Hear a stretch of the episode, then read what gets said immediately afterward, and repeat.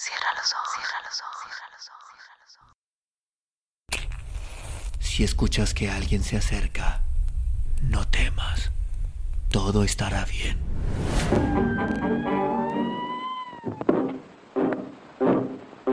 Oh, I'm going down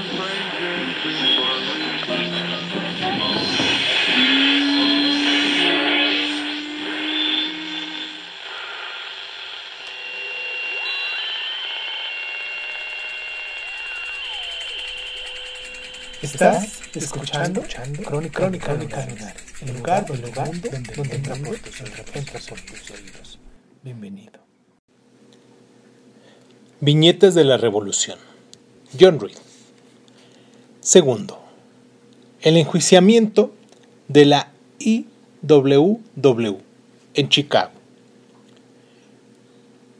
Pequeño, en una banca enorme, se siente un hombre con desalineada melena blanca, marchita cara, ojos abrasadores, como dos joyas, apergaminada piel hendida por una grieta a modo de boca.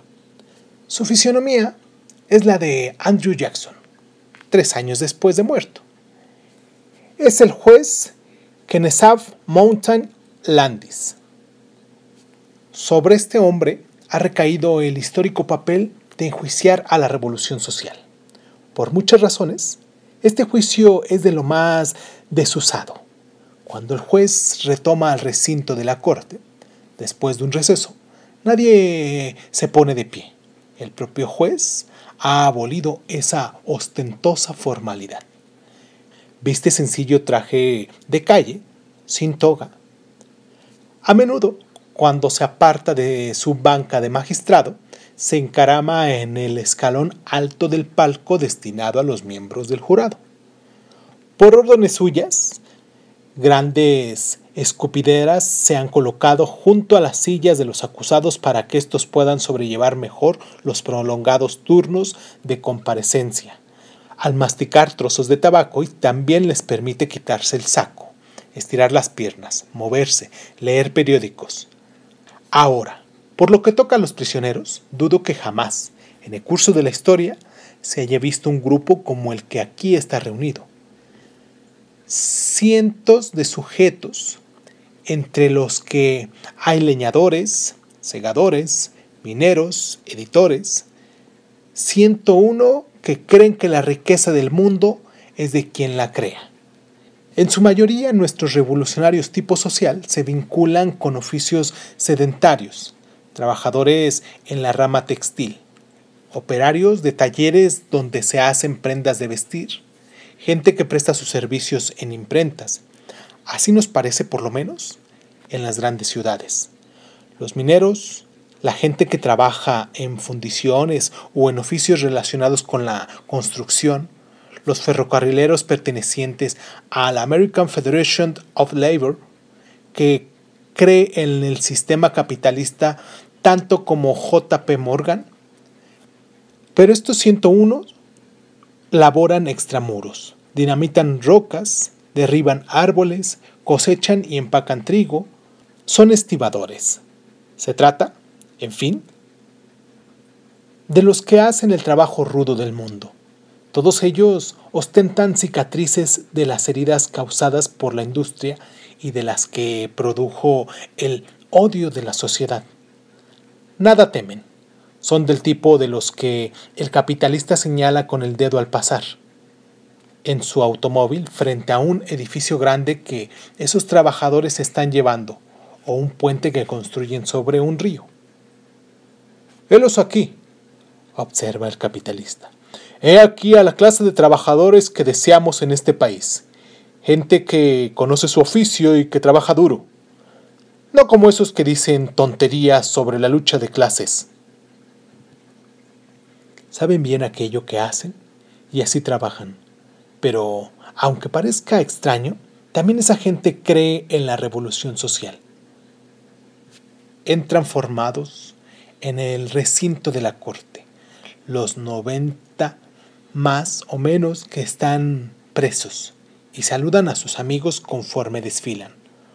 Otros compañeros se les unen. los que han salido libres bajo fianza.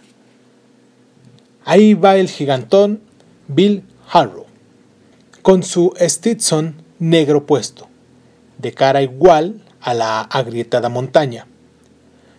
Ralph Chaplin, que tanto se parece a Jack London cuando era joven. El Colorado Doran, pura bondad en ese marco belicoso. El famoso mechón de pelos rojos caído sobre su inseparable visera verde. Harrison George, cuya frente está llena de surcos de graves pensamientos. Sam Carlet, quien podría pasar por un acomodado labrador de Cressy. George Andre Chine, con ojos saturados de tormenta eslava. Charlie Ashley, amanerado, meticuloso, con la expresión de un puck bien educado. Grover Perry, joven, con su imperturbable ceño a la manera del oeste. Jim Thompsons, John Foss, J. A. McDonald, Bose, Pragnet, Johansson, Lobisev. Al otro lado del barandal de la sala de la corte, en los ahí amontonados, muchos en mangas de camisa, algunos traen periódicos y empiezan a leer. Uno o dos se tiran sobre el piso con el propósito de dormir. Algunos se sientan, otros permanecen en pie. Todas las fisionomías acausan al hombre trabajador, al hombre que pelea. También en algunos casos al orador, al poeta. Los rasgos sensitivos y apasionados son extranjeros. Pero en las caras de todos, rasgos fuertes, caras de hombres, irradian inspiración. En muchas se ven cicatrices, en varias, amargura. No se hubiera podido juntar en los Estados Unidos a 101 sujetos más idóneos para representar, para simbolizar la revolución social. A la gente que llega se le oye decir, pero sí es cierto, más que un juicio parece una convención. Para mí, recién llegado de Rusia, esta escena que mis ojos ven resulta extrañadamente familiar.